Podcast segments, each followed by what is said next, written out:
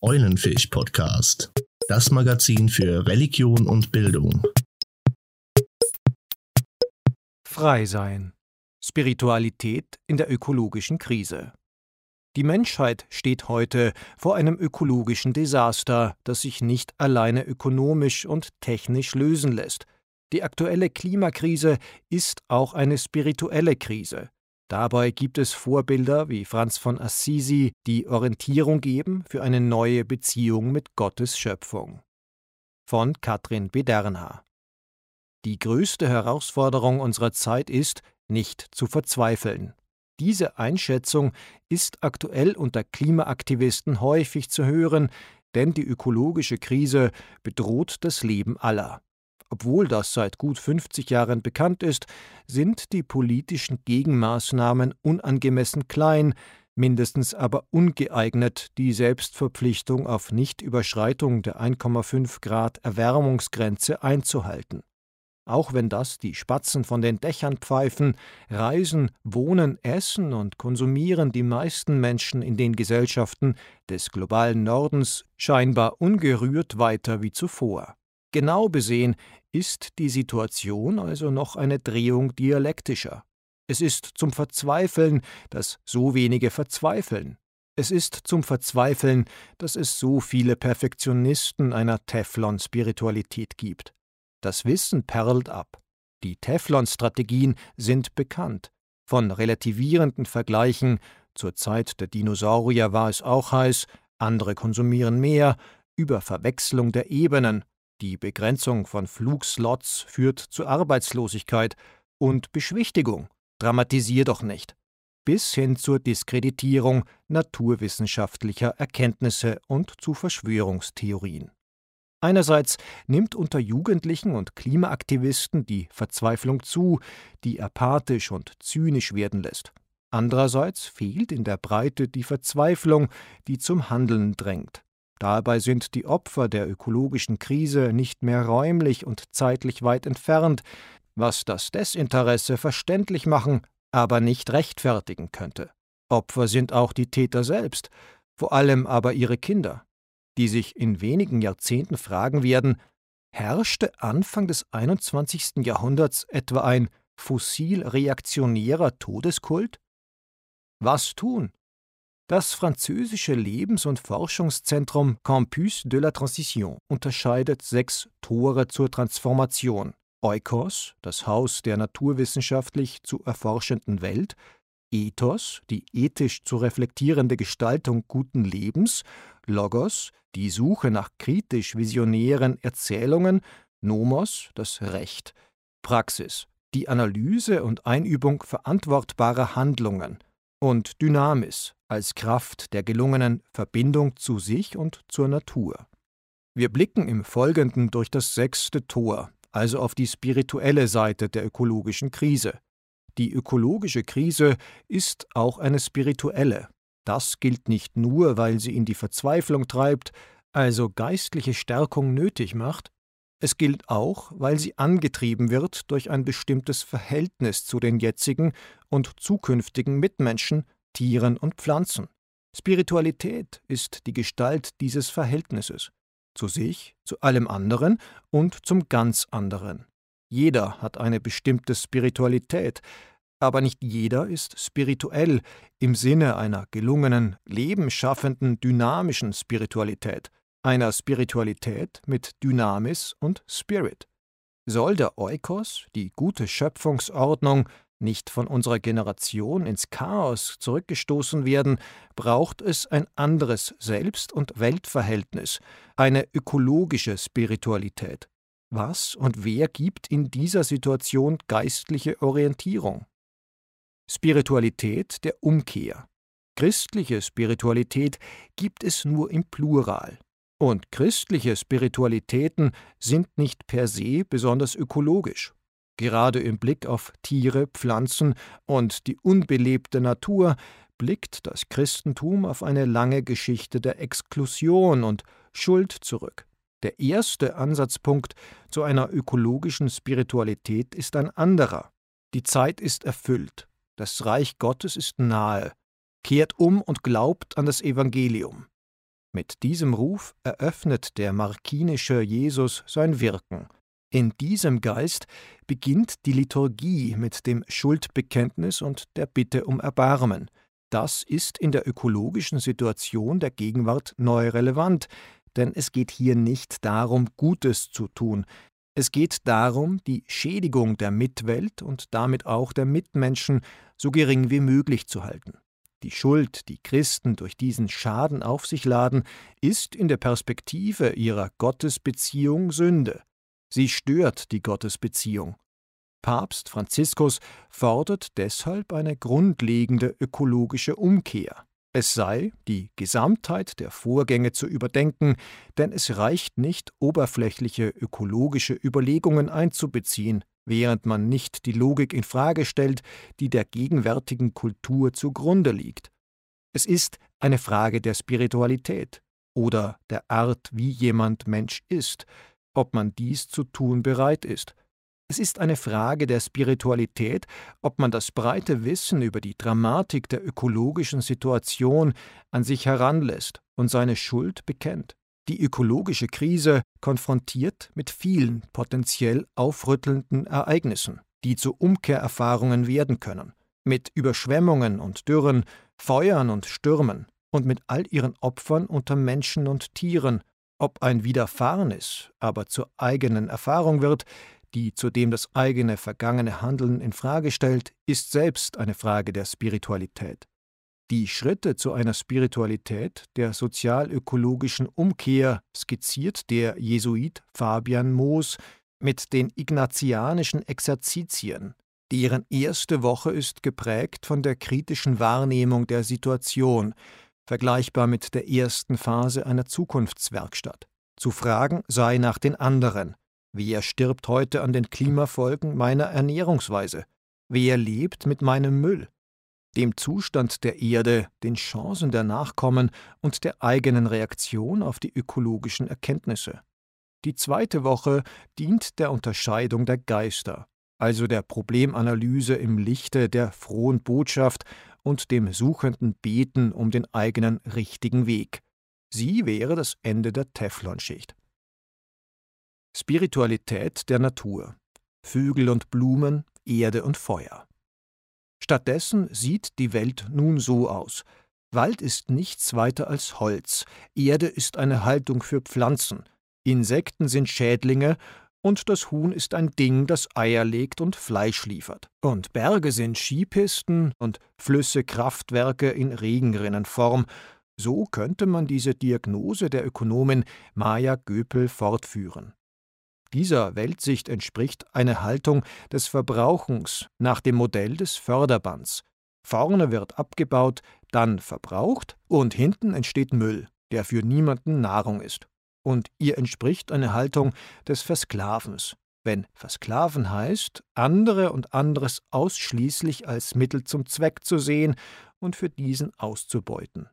Ob nichtmenschliche Seiende nichts sind als Ressource oder ob sie mit den Menschen ein Netz von Beziehungen bilden, ob sie nur in der Perspektive ihres Nutzwerks gesehen werden oder ihnen Eigenwert, gar Würde zugeschrieben wird, ist nicht allein eine Frage der Vernunft, sondern eine der Spiritualität. Auch hier gilt, dass die Haltung nicht einfach ausgetauscht werden kann. Sie ist biografisch, sozial und genetisch geformt. Zugleich aber ist sie frei gestaltet, weil die Deutung des Selbst in der Welt und die Konsequenzen freien Handelns auf die Spiritualität zurückwirken. Spiritualität ist wandelbar und formbar. Man kann sie einüben und man kann sich Vorbilder suchen. Ein solches Vorbild kann Franziskus von Assisi sein. Dieses Vorbild ist allerdings auch irgendwie seltsam, denn Franziskus spricht Tieren, Pflanzen, Erde, Sonne und Wasser zärtlich und ehrfürchtig als Freunde, Bruder und Schwester, Herrin und Mutter an. Er traut ihnen sogar zu, religiös und moralisch zu sein. Paradigmatisch dafür sind neben dem Sonnengesang seine Predigten an die Vögel und die Blumen. Meine Brüder Vögel, gar sehr müsst ihr euren Schöpfer loben und ihn stets lieben. Er hat euch Gefieder zum Gewand, Fittiche zum Flug gegeben und alles, was ihr nötig habt. Vornehm machte euch Gott unter seinen Geschöpfen, und in der reinen Luft schuf er euch Wohnung. Ihr seht nicht und erntet nicht, und doch schützt und leitet ihr euch, ohne dass ihr euch um etwas zu kümmern braucht. Bei diesen Worten jubelten jene Vögel auf ihre Art und fingen an, die Hälse zu strecken, die Flügel auszubreiten, die Schnäbel zu öffnen und auf ihn hinzublicken, wie er selbst und die bei ihm befindlichen Brüder erzählten. Er aber wandelte in ihrer Mitte auf und ab, wobei seine Kutte ihnen über Kopf und Körper streifte. Schließlich segnete er sie, und nach dem Kreuzzeichen über sie gab er ihnen die Erlaubnis wegzufliegen. Franziskus richtet hier die Worte der Bergpredigt über die Vögel an Tauben, Krähen und Dohlen. Diese predigen zurück mit Gezwitscher und Bewegungen. Das Predigtgespräch wird gekrönt von zarten Berührungen mit der Kutte und vom Segen. In der Vita des Thomas von Celano ist diese doppelte Vogelpredigt der Auftakt weiterer Freundestreffen. Ein in der Schlinge verletzter Hase ruht in Franziskus Schoß aus, lässt sich mit mütterlicher Zärtlichkeit streicheln und will gar nicht mehr fort. Franziskus wirft einen von einem Fischer gefangenen Fisch wieder ins Wasser, und dieser schwimmt ihm nach.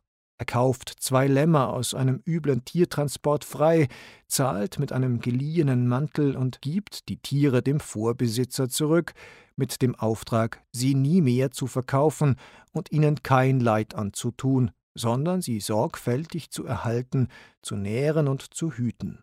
Er pflegte Würmer vom Weg aufzusammeln und legte sie an einem geschützten Ort nieder, damit sie nicht von den Passanten zertreten würden. Und wenn er eine große Anzahl von Blumen fand, predigte er ihnen und lud sie zum Lob des Herrn ein, wie wenn sie vernunftbegabte Wesen wären. So erinnerte er auch Saatfelder und Weinberge, Steine und Wälder und die ganze liebliche Flur, die rieselnden Quellen und alles Grün der Gärten, Erde und Feuer, Luft und Wind in lauterster Reinheit an die Liebe Gottes und mahnte sie zu freudigem Gehorsam. Franziskus durchbricht die normale Tierbeziehung. Normal ist, Hase und Fisch werden gefangen, Lämmer sind als Festmahl gedacht und Würmer werden zerquetscht. Normal ist, dass das Feuer brennt, wenn Menschen es brauchen, und gelöscht wird, wenn nicht. Franziskus tauscht Furcht und Schrecken der Tiere gegenüber den Menschen gegen eine neue Normalität der Freundschaft. Franziskus tauscht die Zweck-Mittel-Relation zwischen Menschen und Kreaturen gegen eine Transparenz auf Gott. Sogar das Feuer habe ein Recht auf Brennen als Schimmer des ewigen Lichts, solle aber gehorsam brennen.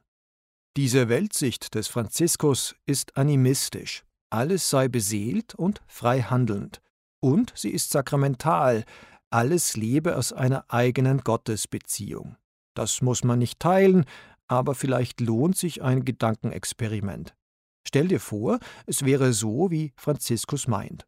Stell dir vor, Vogel und Grille, Blumen und Bäume, Wind und Wasser, Feuer und Erde hätten einen Wert in sich selbst, wären beseelt und sängen zur Ehre Gottes.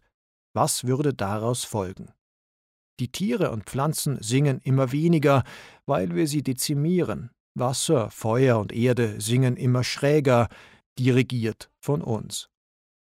Spiritualität des Engagements, der Hingabe und Hoffnung. Wie können die Kirchen helfen bei der ökologischen Transformation? Neben der pragmatischen Antwort, die katholische Kirche ist der älteste Global Player und erreicht mit ihren Organisationen mehr Menschen als jeder andere, ist eine oft wiederholte. Der christliche Glaube gibt Hoffnung. Also Leute, verzweifelt nicht, Gott hilft. Aber so einfach ist es nicht. Es ist einfacher. Jesus starb am Kreuz und viele seiner Jünger und Jüngerinnen wurden und werden ermordet. Gott ist dann nur zu oft erschreckend abwesend.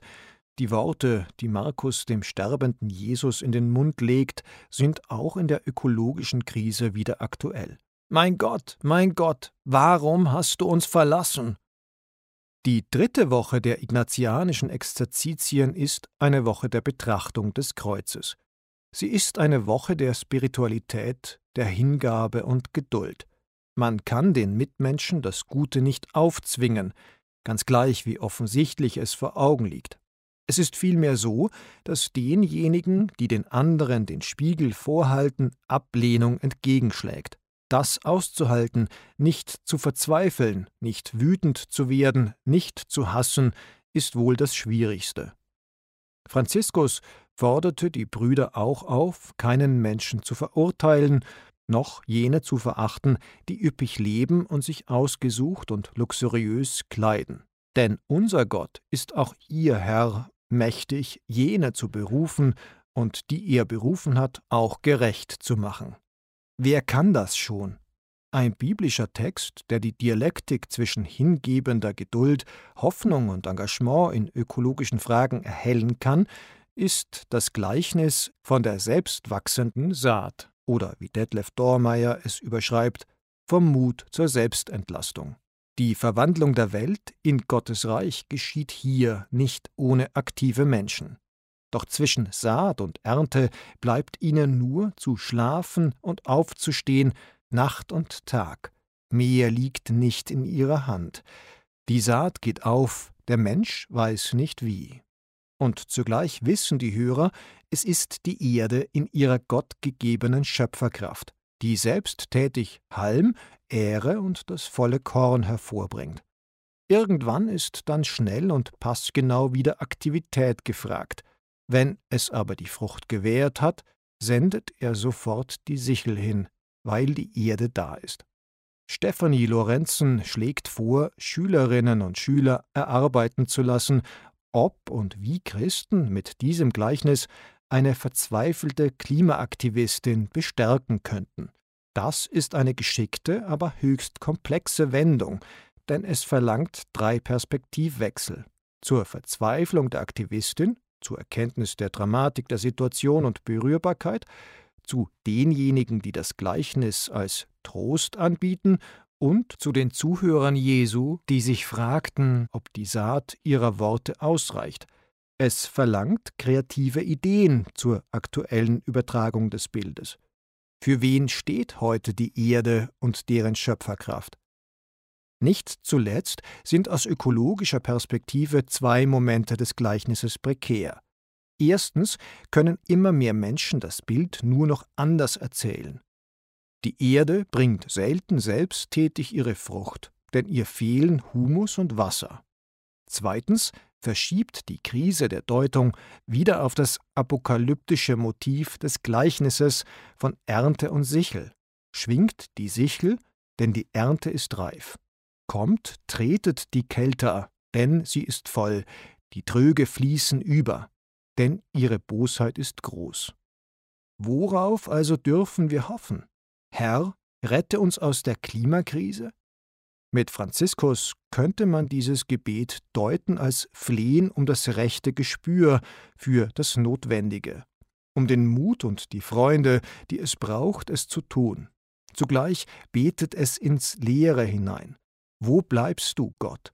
Mit Ignatius wäre diese Abwesenheit eines intervenierenden Gottes betend auszuhalten, doch im Einsatz gegen die ökologische Krise auf Gott zu setzen. Helfen können dabei Vorbilder im Aktivismus aus christlicher Intention, zum Beispiel Christians for Future, und die weltweit vielen ermutigenden Beispiele nachhaltiger Praxis. Spiritualität der Freiheit die Freiheit ist in Gefahr. Die Freiheit, auf Autobahnen so schnell zu fahren, wie man will, die Freiheit zu fliegen, wohin auch immer, die Freiheit so groß zu bauen, wie es der Geldbeutel hergibt. Noch reden nur wenige Politiker vom Verzicht als Projekt der Zukunft, doch dass sehr vieles von dem, was Menschen des globalen Nordens für normal halten, nicht zukunftsfähig ist, spricht sich herum. Die Spielräume werden kleiner. Die Freiheit ist in Gefahr, die Freiheit zu essen, zu trinken, sich im Freien aufzuhalten, eine Heimat zu haben. Für sehr viele geht es nicht um Verzicht. Es geht um puren Mangel aus ökologischen Gründen. Feuer, Dürre, Starkregen, Versalzung des Trinkwassers, Bergrutsche. Die Lebensräume werden kleiner. Die freien Handlungen der einen verunmöglichen die Freiheit der anderen und die eigene. Mit Ignatius oder Franziskus könnte man aus der erstgenannten Einschränkung der Handlungsfreiheit eine Tugend der Freiheit machen. In der ignatianischen Tradition ist Indifferenz, also das Freiwerden von Dingen, zentral. Zu üben sei, kein Ding und kein Erlebnis zu wichtig zu nehmen, sondern jedes auch als indifferent, gleichgültig anzusehen. Franziskus, befreit vom Zwang des Habenwollens, vom Zwang der Mehrung und Verteidigung des Besitzes, indem er den väterlichen Reichtum gegen die jesuanische Armut tauscht. Beide sind sehr steile Vorbilder, von denen man sich inspirieren lassen kann für das, was notwendig ist, um den Treibhausgasausstoß und den Landnutzungswandel zu stoppen. Notwendig ist Suffizienz, weniger und weniger weit gereiste Dinge besitzen und konsumieren, Dinge teilen, tauschen und wenn defekt reparieren, selbst machen, sich selbst fortbewegen, zu Hause bleiben. Nicht umsonst ist frei von ein zeitgenössischer Werbeslogan, das, was aus guten Gründen weggelassen wird, tut allen gut. Um diese Spiritualität der Freiheit zu beschreiben, kann man den Gedanken der Indifferenz umdrehen. Heute herrscht eine gewisse Indifferenz gegenüber Dingen, weil und solange sie einfach verfügbar sind und in schneller Folge verbraucht werden. Dinge, die man hingegen selbst angebaut, verarbeitet oder gemacht, lange besessen oder x-mal repariert hat, gehören zum eigenen Leben. Genau das zeigt die ökologische Krise. Menschen sind leibliche Wesen. Zu ihnen gehört ihre materielle und ökologische Basis. Suffizienz schenkt zudem neue Beziehungen und Zeit, weil weniger Erwerbsarbeit zum Kauf der Dinge nötig ist für das gemeinsame Selbsttun. Die Erfahrung, selbst Dinge gestalten zu können, ist eine Form der Freiheit. All das kann man kennenlernen, zum Beispiel durch Exkursionen in ein Kloster, ausprobieren und üben, zum Beispiel durch einen bestimmten Lebensstil der gesamten Schule, durch Selbstexperimente. Für viele ist Suffizienz trotzdem schlicht Verzicht. Für viele ist Umkehr rückschrittlich, Natur nur Ressource und Hoffnung naiv. Diesen bleibt nur die Perspektive der Moral. Freiheit ist nicht nur individuelle Handlungs- und Willensfreiheit. Freiheit ist die Fähigkeit, ganz Neues zu beginnen und sich zu öffnen auf den anderen. Freiheit ist die Fähigkeit, sich vernünftig selbst zu bestimmen und zu binden, im Interesse der anderen. Eine Zeit, in der fast jede Handlung dauerhaften ökologischen Schaden anrichtet, ist die Zeit dieser Freiheit, der Bedingung, der Möglichkeit, verantwortlich Zukunft zu gestalten. Über die Autorin Dr. Katrin Bederna ist Professorin für katholische Theologie und Religionspädagogik mit dem Schwerpunkt systematische Theologie und ihre Didaktik an der Pädagogischen Hochschule Ludwigsburg. 2020 veröffentlichte sie das Buch Everyday for Future Theologie und religiöse Bildung für nachhaltige Entwicklung. Zuletzt erschien ihr Buch Alles wird gut Franziskanische Inspirationen zur Klimakrise im Echter Verlag.